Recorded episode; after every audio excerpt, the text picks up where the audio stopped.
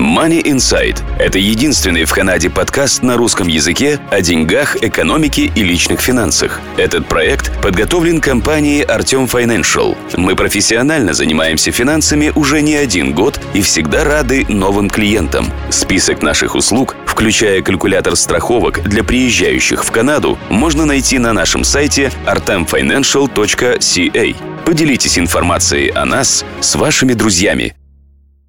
Добрый день, слушатели подкаста Money Insight, вашего подкаста о деньгах, экономике и личных финансах. В студии с вами я, Александра Малышева, и сегодня мы обсудим такую тему, как First Home Saving Account. Появился он достаточно уже давно, то есть относительно давно, весной этого года. А, много информации по этому, но у людей до сих пор вопросы. И поможет нам на эти вопросы сегодня ответить наш гость Артем Пучков. Здравствуй, Артем. Привет, Саша. Да, Здравствуйте, слушатели. По поводу этой программы, на мой взгляд, ну, на мой скромный и не очень скромный взгляд, эту программу придумали для того, чтобы продолжать весь пузырь с недвижимостью в Канаде, потому что по-другому я как бы канадскую недвижимость вообще не воспринимаю. И надо же как-то двигать э, продажи, поскольку продажи всегда зависят от э, first-time э, buyers, то есть вся эта цепочка последующих покупателей зависит всегда от первоначальных покупателей, поэтому для них надо было создать какие-то инцентив, какие-то программы, что-то, чтобы они продолжали в этом пузыре участвовать. Потому что если не участвует first-time home buyer, то те, кто находится следующие по лестнице, пытаются продать и купить новый дом, они продать не могут, потому что некому продавать. Все всегда останавливается на первых покупателях. Итак, ну, давайте обсудим, что это за программа. Э, программа, как ты уже сказала, была создана относительно недавно. И я подозреваю, что, хотя мы сейчас некоторые детали обсудим, но тем не менее некоторые детали еще потом в будущем изменятся. Также было, когда создали Tax Free Savings Account. Первоначально были одни правила, потом они почесали репу, поняли, что там некоторые вещи не работают или надо внести какие-то дополнительную информацию, и новая информация появилась на сайте CRA. Соответственно, то, что мы обсудим сегодня, в будущем может быть изменено. Программа была создана для first-time home buyers, какие условия. Нужно, чтобы человек был 18 лет, нужно, чтобы он был резидент Канады, и нужно, чтобы он покупал свой первый дом. Первый дом имеется в виду, чтобы человек не владел, я упрощаю объяснение, чтобы человек не владел домом 5 лет. Причем э, многие могут подумать, что не владел домом 5 лет в Канаде. Нет, условия программы, чтобы не владел домом 5 лет. То есть теоретически никто не будет проверять, если вы приехали в Канаду, скажем, год, два, три назад и владели домом до этого. Я подозреваю, что никто проверять вас не будет, если вы нигде особо там светиться не будете. Но, тем не менее, правила говорят 5 лет, и имеется в виду 5 лет вообще, не только в Канаде. Для того, чтобы э, участвовать в этой программе, вы можете ее открыть в любой финансовой организации, которая программу предоставляет. Эта программа, в отличие от RSP, может быть открыта только на ваше имя, то есть RSP э, может быть spousal RSP, RSP может быть личная. Эта программа должна быть только личная, то есть вы не можете на супруга открыть, но вы супругу можете дать наличку, чтобы супруг супруга открыл эту программу. В год вы можете класть до 8 тысяч долларов, и программа может существовать не более 15 лет. Замечу, именно существовать, не то, что вы класть не можете больше 15 лет, а именно после открытия, вы не обязаны после открытия класть деньги или не обязаны все 8 тысяч класть после открытия, но после того, как вы открыли, вы должны с этой программой, мы обсудим, что-то сделать в течение 15 лет. Класть можете когда угодно, не более 8 тысяч в год, не более 40 тысяч за все время существования программы. И также, если вы пропустили, предположим, какой-то год – или не доложили, то можно в следующем году доложить, но не более 8 тысяч. То есть, например, открыли в 2023 году, сейчас у нас 23 год, э, ничего не положили, в следующем году вы можете положить 8 тысяч за 24 год и 8 тысяч за 23 год. Если же не положили ничего и в 23-м, и в 24-м, то есть у нас уже прошло два года, в 25-м вы решили положить, и можно положить 8 тысяч за 25 и 8 тысяч за любой предыдущий. Таким образом, можно будет нагнать предыдущие года, но не более 8 тысяч за этот год и 8 тысяч за предыдущий год, 40 тысяч максимум. Артем, а если два супруга, и э, мож, могут ли они сделать один аккаунт, или у каждого супруга должен быть по своему аккаунту, и они каждый вот кладут... Э... У каждого должен быть свой. Да, я замечу на секундочку, э, вернусь к eligibility, то есть кто может открыть эту программу.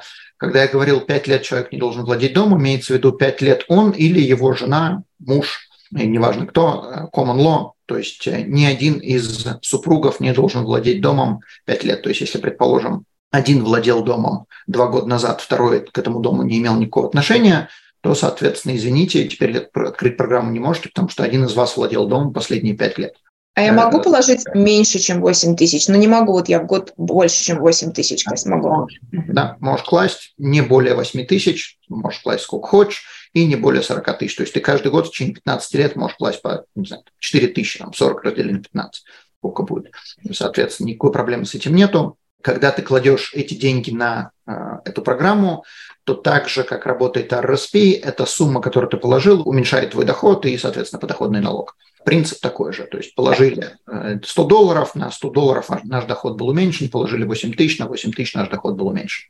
Еще mm-hmm. вещь важную замечу. Многие и в RSP этого не знают, и в этой программе тоже это очень важно. Если вы кладете на эту программу э, деньги, то вы не обязаны списывать всю эту сумму в год, когда вы положили. То есть, предположим, человек положил в этом году, 23 год, положил, не знаю, там, тысячу, две, три, пять, э, скажем, 8 тысяч положили – а, но не имеет смысла списывать все 8 тысяч, потому что в этом году у вас не такой большой доход, например, студент, человек. А в следующем году или через год или через два у вас будет доход значительно больше. Соответственно, в этом году кладете, это декларируете, это записывается в налоговой декларации, но ваш доход не уменьшается, если он вообще есть. И этими deductions вы можете воспользоваться в будущем, когда вам это будет уместно.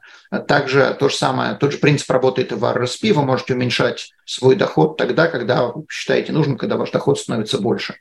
Тогда в чем преимущество или, может быть, недостатки в сравнении с тем же RSP или TFCA? Я также могу туда положить деньги в тот же TFCA и потом их забрать. Да, здесь не то, что недостатки, преимущества, это немножко разные программы. Э, значит, когда мы кладем деньги на RSP, мы как бы откладываем себе на пенсию. Мы положили деньги на RSP это уменьшает наш доход, мы вытаскиваем деньги из RSP, когда мы посчитаем нужным, не обязательно на пенсии, это может быть и через 5 лет быть, мы должны заплатить налоги и тратим на то, что посчитаем нужным. Если правильно планировать RSP, то, соответственно, мы можем получить налогов назад больше, чем мы заплатим. Например, у человека доход сегодня, я беру просто гипотетические цифры, у человека доход сегодня 100 тысяч, он положил 5 тысяч на RSP, соответственно, э, уменьшил себе налоги в Альберте, это будет порядка 36%, то есть назад получил с 5 тысяч 36%. А в следующем году человек решил стать студентом, или через год, или через два, или через пять решил стать студентом, и дохода никакого нету, соответственно, эти пять тысяч можно вытащить. Если мы вытаскиваем пять тысяч просто из РСП, не на учебу, а просто из РСП, то доход до 15 тысяч в Канаде не облагается налогом, соответственно, налогов не будет. Я не буду сейчас вникать в подробности, как это будет работать в холдинг такс, когда мы вытаскиваем из РСП. Просто скажем, что налогов не будет, Соответственно, положили на RSP, получили назад 36% при доходе в 100 тысяч, вытащили за RSP при доходе 0, наш доход стал 5 тысяч, то есть ноль дохода, никакого дохода нету, из RSP вытащили, стало 5 тысяч, 0 э, налогов заплатили. То есть мы просто сэкономили на налогах. Или же, если мы возьмем ситуацию обратную, сегодня человек, студент, положил на RSP, ничего назад не получил, потому что никаких налогов нету, дохода нету. А в следующем году у него доход 100 тысяч, он решил еще RSP достать, заплатил 36% налогов. То есть обратная ситуация не очень уместная. Но когда мы кладем на RSP, мы уменьшаем доход и вытаскиваем, на что мы посчитаем нужным, или же на пенсию. Также мы можем вытаскивать деньги из RSP, мы можем использовать на покупку первого дома. И это может работать вместе с этой программой, которую мы сегодня обсуждаем. Соответственно, это две будут параллельные программы с разными условиями но обе программы можно использовать на покупку первого дома. Когда мы вытаскиваем деньги из RSP на покупку первого дома, мы эти деньги должны вернуть в течение 15 лет, начиная с третьего года, точнее, со второго года после вытаскивания. В отличие от программы FHSA, э, мы вытаскиваем деньги из FHSA, поди выговори еще это название, те, кто придумывают эти сокращения, оторвать бы им головы. Мы вытаскиваем из этой программы, возвращать мы туда ничего не должны. То есть если вы покупаете дом, и вы взяли две программы RSP и FHSA на покупку первого дома, то, соответственно, в RSP вы должны вернуть деньги, если вы не возвращаете, это прибавляется к вашему доходу. Если же вы вытаскиваете деньги из FHSA, то ни, ничего вы не должны возвращать, вытащили, купили дом, все, забыли. Таким образом, мы просто использовали доналоговые деньги до 40 тысяч на покупку первого дома. Значит, возвращаясь к вопросу по поводу какое сравнение с TFSA, Здесь немножко по-другому TFSA работает. Когда мы кладем деньги в TFSA, это уже из денег, на которые мы заплатили налоги. То есть в RSP и в FHSA мы кладем деньги до налогов, а в TFSA мы кладем деньги после налогов. В то же самое время то, что растет в TFSA, мы можем использовать то есть то, что растет, мы налоги не платим, пока оно внутри TFSA находится. И когда вытаскиваем деньги, тоже налоги не платим. Если же мы вытаскиваем из RRSP, то мы платим налоги. Если мы вытаскиваем из FHSA, мы должны вытащить только на покупку дома. Если мы решили вытащить, не покупая дом, то есть, не знаю, человек передумал, три года вкладывал в эту программу, домом не владел, передумал, не знаю, решил из Канады уехать или просто деньги нужны, тогда это проявляется к нашему доходу так же, как если бы мы вытаскивали деньги из RSP, вытаскивание из FHSA, то же самое будет тот же самый принцип, такие же налоги, такие же доходы, как если бы мы это вытащили из RSP. Артем, а вот в наши нестабильные времена не будет ли более безопасно, если мы положим эти же деньги просто на сейвинг аккаунт, нежели во все вот эти вот... И, и, ну, смотри, не, времена всегда нестабильные. То есть стабильные времена – это когда мы уже на кладбище будем. Вопрос больше, что мы хотим от денег получить. То есть если, предположим, человек заработал тысячу долларов – то для того, чтобы он получил эти тысячу долларов, надо вначале заплатить налоги. У человека после налогов останется меньше. А если он вкладывает в эту программу, то он может положить тысячу долларов, потому что это до налогов. Соответственно, если мы хотим купить дом, то эта программа лучше. Если мы хотим, замечу, первый дом купить, то эта программа лучше, чем просто откладывать на savings аккаунт, потому что на savings аккаунт мы отложим, у нас будет 700, в эту программу отложим, у нас будет 1000, разница в налогах.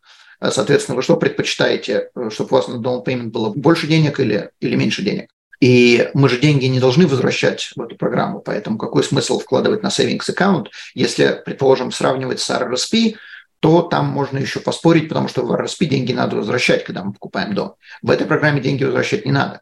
Поэтому если мы собираемся покупать дом на savings аккаунт, я бы не видел особого смысла, зачем вкладывать, потому что в этой программе точно так же можно инвестировать как мы можем инвестировать на savings аккаунт и зарабатывать, там, неважно, 1, 2, 3 процента годовых, точно так же мы здесь можем вкладывать и зарабатывать 1, 2, 3 процента годовых, но эти деньги будут не налогооблагаемы, вот эти 1, 2, 3 процента.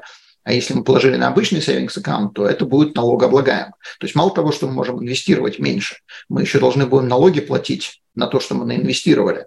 А здесь мы инвестируем больше, налоги мы не платим на то, что инвестируем, и все, что мы заработали, мы можем использовать на покупку дома. То есть если мы положили 40 тысяч а, там, в течение 10 лет, предположим, 10 лет мы не покупали дом, через 10 лет мы купили, у нас уже 60 тысяч. У нас уже на дом payment есть 60 тысяч, и мы возвращать ничего не должны. То есть не забываем, что положить можем 40, а то сколько там накопилось, ну, сколько накопилось, столько накопилось. Если мы удвоили, утроили эти деньги, то это можно использовать на покупку дома, никто нам это не запрещает. Мы не обязаны на покупку дома использовать только 40 тысяч. А супруги, они должны быть официально зарегистрированы или common law тоже попадает под... Common law тоже подходит, но не забываем, что правило пяти лет распространяется, если у вас есть common law, то, соответственно, пять лет ни один из вас не должен владеть домом. То есть я пять лет условно говорю, там чуть меньше может быть, в зависимости от того, если вы начали это в середине года, то есть там год, когда вы начали, плюс 4 года, но просто округляем до 5 лет. Ох, если бы во времена пещерных людей было развито страхование жизни и здоровья. Сколько радости это принесло семьям. Они бы смогли лучше питаться. Им пришлось бы научиться писать и читать. Мы бы узнали их отношение к окружающей среде. Если бы они знали, как работает страхование жизни, то им бы больше не пришлось бегать от тигров. Мы специализируемся на страховании как канадских жителей, так и туристов, приезжающих в Канаду. Информация на сайте artemfinancial.ca. Еще один вопрос, который, кстати, вот сейчас пока не обсуждался так много, но становится все более и более актуальным. Что происходит, если владелец данного счета э, умирает? Что происходит с таксами? Кто получает этот счет? Как вообще это? Э, могут ли дети быть наследниками этого счета? Да. Э, значит, эта программа имеет два типа наследников. Первый называется beneficiary, второй называется successor. Э, successor – это так же, как и в TFSA, так же, как и в программе, которая называется RIF, э, может быть только э, супруг супруга. То есть это не может быть ни сын, ни дочь, ни муж, э, извиняюсь, ни папа, ни мама, а это может быть только супруг или супруга. Если вы хотите назначить кого-то наследником, и это не супруг, не супруга, то можете назначить beneficiary. Также вы можете назначить супруга бенефишери, но это как бы не имеет особого смысла. Обратите на то, что я сейчас скажу, а внимание, это относится и к программе RIF, и программе TFSA, там также будет работать. В RSP такого нету, в RSP будет всегда только beneficiary. Значит, в чем разница между successor и beneficiary? На русский это переводится как наследник, другого перевода я не знаю. Разница заключается в том, что если вы назначаете саксессора, как можно сказать, супруг супруга, то саксессор просто перенимает вашу программу и она становится его. То есть если у супруга, супруги есть уже э, своя программа, то мы просто прибавляем, как бы переносим э, к этому супругу, э, супруге этот новый счет. А как же тогда получается по лимиту, если там получится?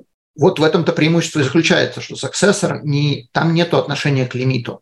То есть если у одного было там 30 тысяч, у второго 30 тысяч, то теперь у второго оставшегося в живых становится 60. То есть мы просто взяли их, совместили. И никто уже не спрашивает, есть лимит, нету. Там есть как бы разделение, э, если вы посмотрите на сайте CRA, можно сломать голову э, со всеми этими э, условиями, с этими деревьями. Если так, то вот так, если так, то вот так, если вот так, то вот так, значит, условия такие. Если successor, то бишь муж, ну, скажем, предположим, есть муж, муж умирает, есть жена. Условие такое, если жена квалифает на эту программу, то она может ее просто перенести к своей программе или просто стать владельцем этой программы. То есть, например, если у каждого из них 30 тысяч, то есть они открыли эту программу до, до смерти, у них есть 30 тысяч, э, муж умер, теперь жена, к жене прибавили эти 30 тысяч, у нее стало 60. То есть на ее лимит никто не смотрит, совместили. Э, это первое. А второе, предположим, у мужа есть 30 тысяч, а у жены ничего нету, то жена может стать владельцем, если она qualify по этой программе. То есть qualifications, повторяю, 18 лет, резидент Канады, и она подходит под э, first time home buyer условия. То есть домом ни он, ни она не владели 5 лет. А теперь третье. Если, предположим, он был владелец этой программы, а она не qualify, например, ей 18 нет. Это уже другая проблема. Предположим, ей 18 лет. И она не резидент Канады или она по каким-то причинам не подходит под э, first time home buyer, тогда она может перенести это в свой RRSP. Без налогов, без штрафов, без ничего, просто эту программу конвертируем в RRSP. На ее deductions это никак не влияет, она просто становится владельцем нового RRSP. Э, это то, что относится к супругов. Если же мы записали beneficiary, замечу, супругу тоже можно написать beneficiary, но нет смысла записывать ее саксессором. Ну, ее, его, неважно, саксессором. Значит, если мы записали beneficiary, то в случае смерти, предположим, мы записали, не знаю, есть папа, есть э, сын. Сын записан как beneficiary, папа умирает, у сына есть два варианта. Или он вытаскивает все эти деньги, и тогда для папы, для умершего папы это становится доход в те же самые там, 30 или сколько тысяч.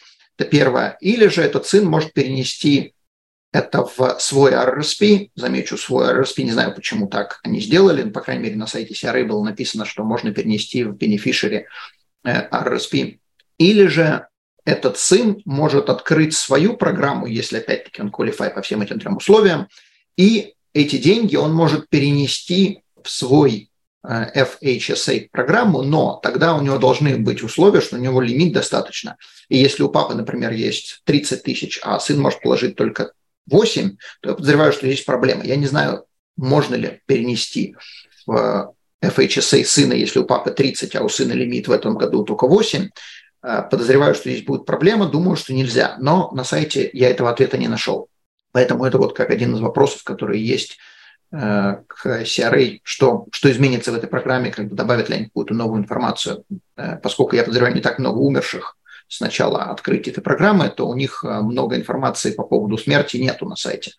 Но на сайте написано, что перенести в FHSA наследника можно, но это будет как бы новая программа, это мы не меняем владельца, мы просто переносим. А когда мы переносим, то получается, э, что должны сохраняться условия у самого нового владельца. У нового владельца можно перенести только 8 тысяч в год но можно перенести в, RS, э, в RSP или же можно полностью вытащить, и если мы полностью вытаскиваем, как мы говорили, тогда будут налоги у того, кто умер. Не у того, кто получает, а у того, кто умер. Э, то есть к доходу умершего прибавляется это как доход. Я понимаю, что это довольно-таки сложно. Серый, наверное, сам не все понимает, да? Серый более чем уверен, что когда дойдет до, до смерти, там будут э, нюансы, они будут чесать репу и думать, а что же мы здесь условие такое, условие такое, а как это должно быть. И еще интересный нюанс между RSP и этой программой, мы это еще не озвучили, это не относится к смерти, это относится, пока люди живые, туда контрибьют. Но в RSP мы деньги вкладываем, начиная с 60-го дня после начала года до следующего года 60, включая 60 дней следующего года. То есть это не с 1 января по 31 декабря, а там, предположим, с 1 марта, в зависимости от того, какой 60-й день будет от начала года, с 1 марта по 28 февраля следующего года. Э, в этой программе как раз такое не работает. Это с 1 января по 31 декабря. Также она работает по принципу, как и TFSA. То есть здесь именно календарный год. То есть здесь не будет, э, никто вам 60 дней в начале года не дает, чтобы за, э, положить туда деньги. Понятно. Ну, спасибо, Артем, что пролил свет на многие вопросы. Если зрители... свет да. я пролил, я думаю, здесь больше... или, или наоборот, у зрителей возникло, если больше вопросов, пишите под видео, Артем ответит. Да. Ну, программа хороша для тех, кто собирается покупать дом. Э, я бы туда вкладывал бы деньги, если вы... То есть, э, если у вас стоит вопрос, вкладывать или не вкладывать, если вы собираетесь покупать свой дом, то, наверное, может быть, это неплохая идея. Я бы, наверное, туда вкладывал в первую очередь, прежде чем я вкладывал в RRSP. Э, но, тем не менее, если вы хотите, чтобы у вас был как можно больший down payment, то RRSP тоже будет неплохая, может быть, будет неплохая идея, особенно она неплохая для CRA, когда люди забывают туда, или у людей нет денег возвращать деньги обратно в RRSP, тогда CRA потирает ручки и говорит, ха-ха-ха, спасибо, что вы такое сделали, добавили к своему доходу еще одну пятнадцатую, поскольку надо в, в RRSP возвращать 15 лет, а, добавили к своему доходу одну пятнадцатую в год, когда вы эти деньги не вложили, не вернули. Если вы покупаете дом и вы э, хотите вложить большой payment, то эта программа позволяет вам на каждого 40 тысяч. Э, и в RSP вы можете положить до 35 тысяч, соответственно, до 70 тысяч на обоих супругов. Итого 40-40 плюс 35-35. Довольно-таки немаленький payment можно сделать но не забывайте, что в эту программу можно вложить только, э, соответственно, в течение пяти лет. Вы не можете забросить все 40 тысяч, в RSP э, тоже исходя из вашего э, лимита. Ну, соответственно, если есть вопросы, однозначно спрашивайте, не забывайте подписываться, ставить лайки, комментарии. Думаю, комментариев будет много, особенно ругательных. Саша, спасибо и до следующих встреч. До свидания. Данный подкаст сделан лишь для вашей информации. Компании, инвестиции, страховые продукты и другие материалы, упомянутые в подкасте, упомянуты лишь для ознакомления и не являются рекомендацией к действию. Так как мы не знаем вашей конкретной ситуации, то мы не можем нести ответственность за ваши действия после прослушивания подкаста. Пожалуйста, обращайтесь к специалистам, если вы не уверены, как поступить. Спасибо, что слушаете нас и не забывайте задавать вопросы.